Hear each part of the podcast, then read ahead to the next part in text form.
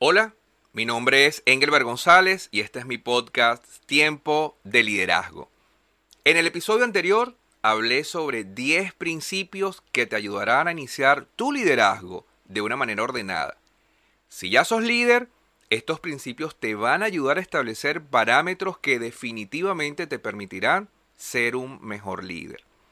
A partir de este episodio, estaré paseando con un vuelo rasante, o sea, muy por encima, no vamos a profundizar, sino más adelante, sobre los principios que hablé en el episodio anterior. Ya quiero que puedas tenerlos más claros y que sean fáciles de aplicación para vos, pero de una manera fácil, ligera y rápida.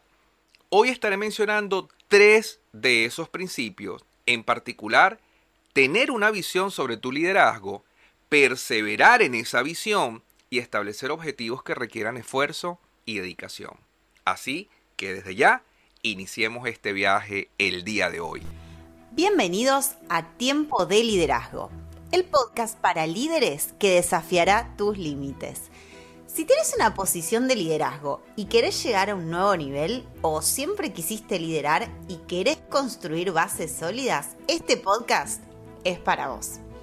De la mano de Engelbert González, coach y mentor de líderes de excelencia con más de 30 años de experiencia en el mundo empresarial, vas a aprender cómo hacer de tu liderazgo una virtud, un estilo de vida. Este episodio va a ser un granito de arena para tu formación y desarrollo. Así que bienvenidos a Tiempo de Liderazgo. Todo inicia por el principio lógico y necesario. O sea, no podemos iniciar la construcción de una casa por el techo, a menos que tengamos la capacidad de tener unos superdrones poderosos que resistan el techo y que de allí después nos permitan construir las recámaras de arriba, las escaleras, el entrepiso y por último las bases. Eso no tiene mucho sentido, ¿verdad? Tal vez dentro de 100 años pueda existir esta tecnología, pero no en este momento. En mi adolescencia, cuando estaba en secundario, yo estudié construcción civil, las bases de la construcción civil. Y una de las primeras cosas que aprendí es que la construcción requiere de bases, de pilotes, de columnas muy fuertes y profundas para que el edificio no se caiga. Lo segundo que aprendí es que mientras más alto es el edificio, las columnas deben ser más profundas, más gruesas, más fuertes. Así es el liderazgo. De la misma manera, si el líder no tiene bases sólidas y suficientemente profundas, su liderazgo se verá afectado negativamente hasta podría derrumbarse. Antes de iniciar una construcción se requiere un plano, o sea, una idea de un edificio, pero llevada a un papel, puesta por escrito, no solo de palabra hablada, porque las palabras se las lleva el viento. Un ingeniero no le dice a los constructores, pone allá una columna y pone un poco más acá la entrada y allí, allí, encimita, pone un cuarto o el lavado. ¿Verdad que no? Hay un plano que indica las medidas, las ubicaciones, los grosores de las paredes, por ejemplo. Incluso se puede saber la cantidad de ladrillo, la cantidad de cemento, de madera que se va a utilizar en la construcción. No es una cuestión solo de inspiración y suerte, debe haber un plano. De esta misma manera, el líder tiene como fundamento un proyecto para liderar y este fundamento debe ser por escrito. Sin embargo, lo que yo recomiendo acá para iniciar tu liderazgo es tener una visión clara sobre tu liderazgo. No quiero que te veas solamente como un líder que va a tener poder e impacto el día de mañana, sino que te veas como un líder a largo plazo que decide construir su liderazgo más sólido y sustentable en el tiempo. Hoy tenemos a varios invitados. El primero es Ben Carson. Ben Carson es aquel neurocirujano pediátrico que logró separar con éxito a gemelos siameses en 1987 y que fuera reconocido como uno de los hombres más influyentes en el mundo, según lo dijo una de las revistas en 2010, la capacidad más importante de un líder exitoso es el de crear una visión que la gente pueda seguir. Esto lo dijo Ben Carson, lo dijo aquel neurocirujano pediatra que logró constituir un equipo de 70 personas para intervenir a la pareja de siameses. Esta operación duró 22 horas. Carson se especializó en cirugía de alto riesgo, incluso practicó el primer procedimiento intrauterino en un bebé que padecía de hidrocefalia. Si un líder no tiene una visión clara sobre lo que puede o lo que quiere llegar a ser como líder, será casi imposible que pueda liderar con efectividad. Incluso los dictadores, los gángsters, llegaron a ser líderes porque tenían claridad de las maldades que querían cometer con aquellos que estaban liderando. Encuestas en el mundo empresarial demuestran que la mayoría de los líderes organizacionales no tienen una visión clara sobre su gestión, menos sobre su liderazgo.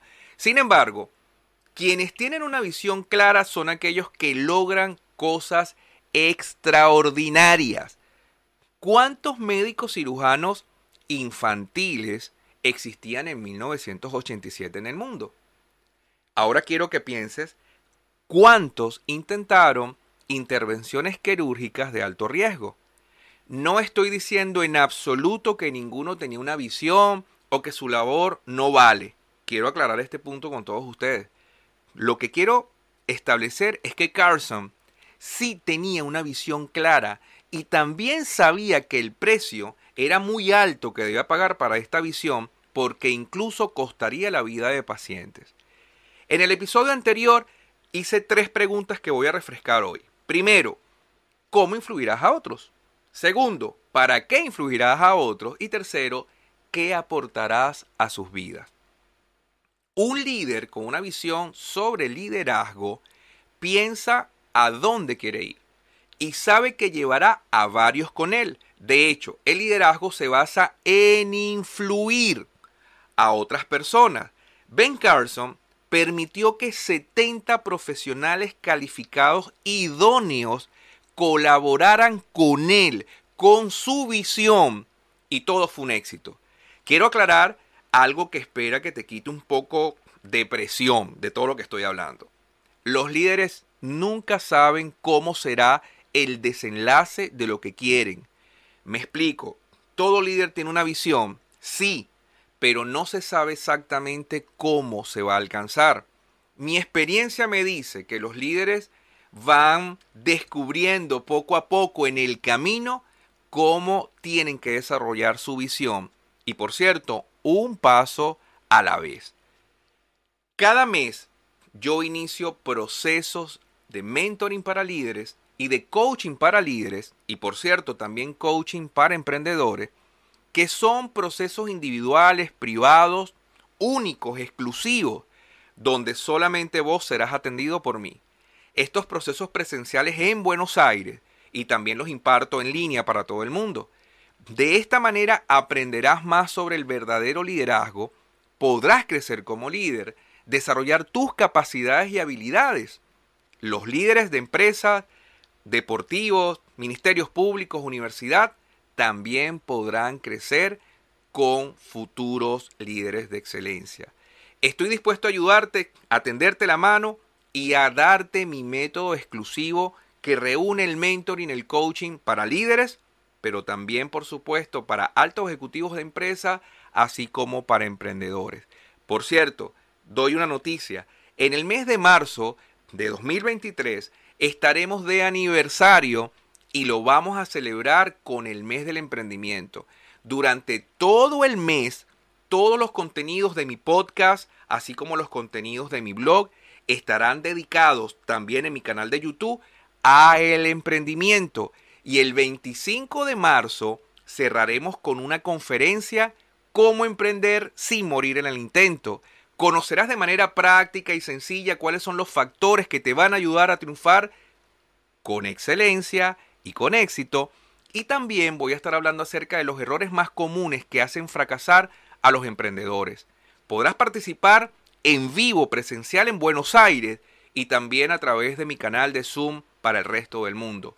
Más detalles en mi sitio web tucoachmentor.com. Contáctame para darte los detalles.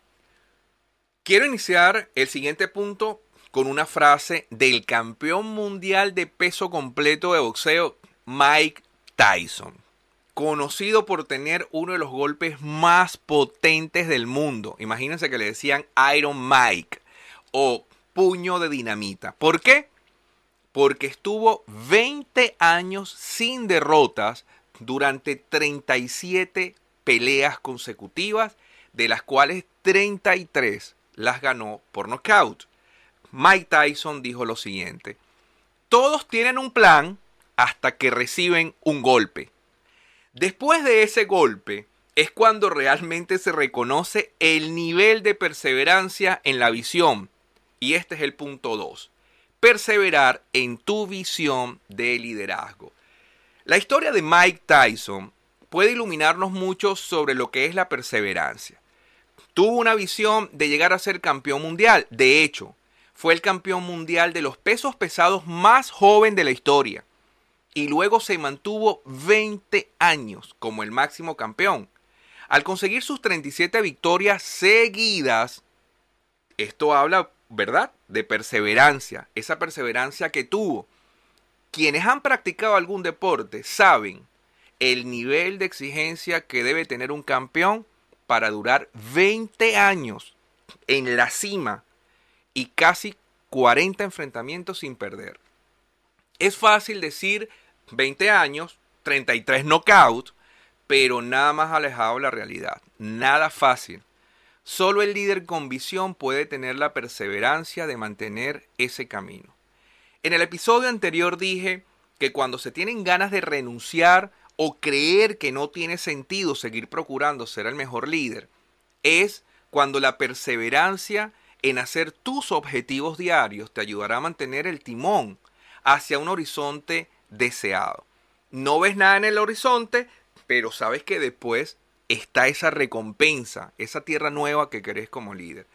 Si le preguntas a quienes terminan sus carreras con éxito, ¿por qué lograste terminar así con éxito?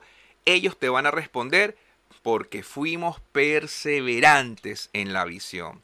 Sin embargo, quiero decir esto porque no fue así exactamente para Mike Tyson, a pesar de los 20 años y sus 37 victorias. Mike Tyson recibió un golpe, tomando de su frase lo que habló acerca del golpe, él recibió un golpe muy poderoso que le quitó su invicto, el campeonato e incluso la admiración que tenían millones de personas sobre él. El golpe que recibió fue su falta de perseverancia a través de la falta del compromiso consigo mismo y su pérdida de visión de lo que realmente era importante. Antes de su pelea en Tokio, donde era el favorito indiscutible, dicen que las apuestas estaban 46 a 1, Tyson ya había perdido a través del alcohol, la lujuria y parrandas interminables días antes de esta pelea. Unas noches antes de que peleara en 1990, Iron Mike tuvo noches desenfrenadas, dicen las noticias porque él lo dijo en su autobiografía, con más de dos docenas de mujeres y tuvo varias noches sin dormir. Mike Tyson tal vez se cansó de su visión. Desde mi perspectiva, creo que renunció a lo más importante y se dejó llevar por la falta de carácter. Si realmente te importa tu visión de llegar a ser un líder de excelencia, que impacte vidas, necesitas hacer un compromiso de avanzar a pesar de los obstáculos y comprender que a veces los obstáculos no necesariamente son externos, sino que muchos de estos obstáculos peligrosos vienen desde adentro. Son internos y son derivados por la falta de carácter. Lo diré de esta manera. Una visión grande siempre requerirá perseverancia y carácter. Antes de continuar, quiero comentarte que en los próximos episodios de tiempo de liderazgo podrás escucharlos y podrás verlos a través de mi canal de YouTube, pero también a través de los canales de Google Podcast, iTunes, Spotify. Te invito a suscribirte oprimiendo el botón de suscripción para que en tu computadora, en tu navegador, en tu celular, recibas las notificaciones de nuevos episodios. Deja tus comentarios incluso que los responderé con gusto porque quiero interactuar con vos a través de mis podcasts Tiempo de Liderazgo. Hemos llegado al tercer punto. Cuando tienes tu visión de liderazgo definida o al menos en construcción y cuando estás comprometido a perseverar, a pesar de las dificultades, necesitas establecer objetivos que además requieran esfuerzo y dedicación. Los objetivos son como los milímetros en las reglas que usan los niños en las escuelas. Para llegar a un centímetro necesitas 10 milímetros. Así también para llegar a la visión es imprescindible que puedan hacerse realidad los objetivos. Comentaré rápidamente uno de los casos sumamente interesantes en el mundo de los negocios. Los cómics en los 90 no es lo que conocemos hoy. En 1996, Marvel Entertainment Group fue una de las batallas económicas y legales más grandes que llevaron a sus acciones a bajar hasta un 90% de su valor. Para seguir a flote tuvieron que vender derechos de superhéroes como Hulk, X-Men, Los Cuatro Fantásticos, Spider-Man. En 1998, tres años después, pudieron conseguir una alianza estratégica con Toy Biz, quien resucitó la marca, pero ahora con el nombre de Marvel Enterprise. En una osada implementación de una visión por etapas, lograron lo inimaginable. A esta visión por etapas se le llamó objetivos clave y estratégicos para respaldar la visión final. Voy a mencionar tres de estos objetivos para que podamos comprender lo que significa establecer objetivos para alcanzar una visión macro o la visión más grande que puede tener un líder.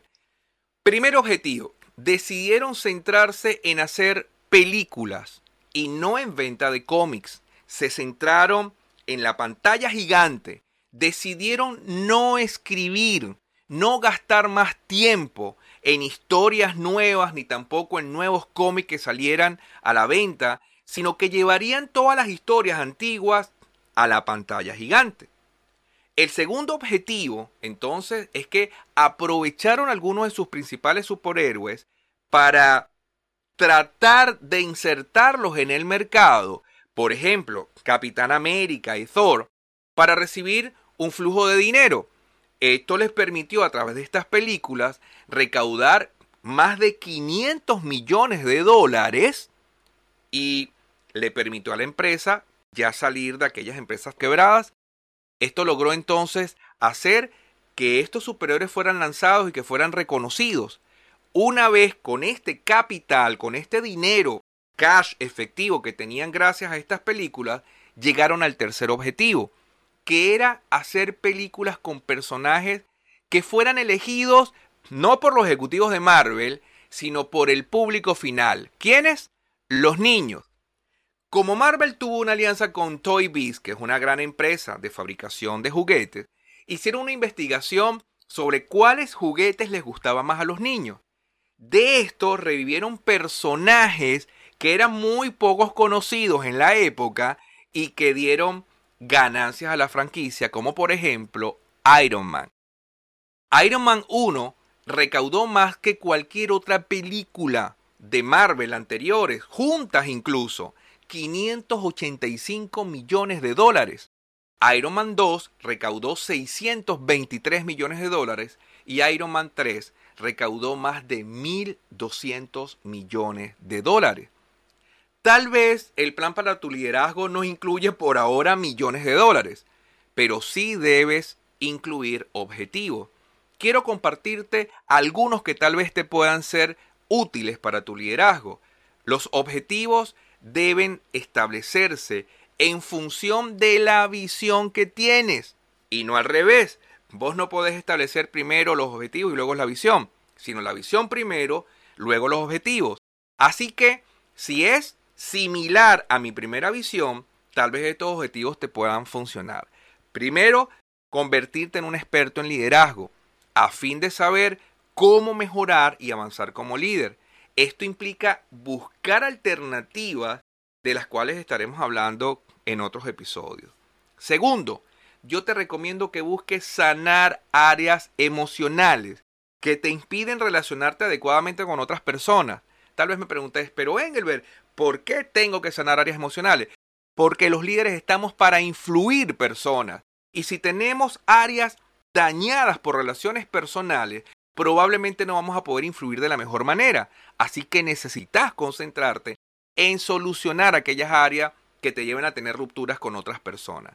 Tercero, buscar la ayuda de un mentor que te ayude y que te apoye, alguien más experimentado con quien puedas compartir y de quien puedas aprender a ser mejor líder. Y por último, busca servir a otras personas en ambientes neutrales, donde puedas aprender el verdadero liderazgo, donde puedas aprender lo que es el valor de las personas, donde puedas aportar de tus talentos sin esperar nada a cambio, más que la satisfacción de colaborar. Yo te invitaría a que fueras a ancianatos, a lugares donde hay niños huérfanos, sacar a unos chicos de alguna barriada para armar un equipo deportivo de fútbol o de béisbol. Esto pudiera ayudarte a crecer en el conocimiento de tus capacidades y también de tu propia confianza. El mentoring y el coaching son dos procesos similares, pero no son lo mismo. He aplicado ambas herramientas en líderes en varios lugares del mundo. Están disponibles para vos también. Aprovecha esta oportunidad de aplicar un proceso individual y privado para que puedas mejorar como líder. Solo tienes que contactarme dejando tus comentarios en este episodio en mi canal de YouTube o a través de mi sitio web engelbergonzalez.com en el cual tienes acceso para contactarme de una manera sencilla. Recordá que acá en este canal de YouTube, en la parte de abajo, puedes suscribirte y también oprimir la campanita para que cada vez que yo esté sacando un nuevo episodio, una nueva conferencia o sencillamente un nuevo capítulo de liderazgo, de desarrollo personal o de mejoramiento personal, YouTube pueda notificarte y vos puedas conectarte automáticamente. Te invito a quedarte y aprender más sobre liderazgo, cómo puedes mejorar como líder, cómo podrás utilizar tu influencia para beneficiar a otros mientras alcanzas tu visión. Soy Engelbert González y este es mi podcast Tiempo de Liderazgo. Este podcast es grabado en video y audio. Recordá que también puedes escucharlo a través de tu reproductor de preferencia, como es Google Podcast, iTunes o Spotify.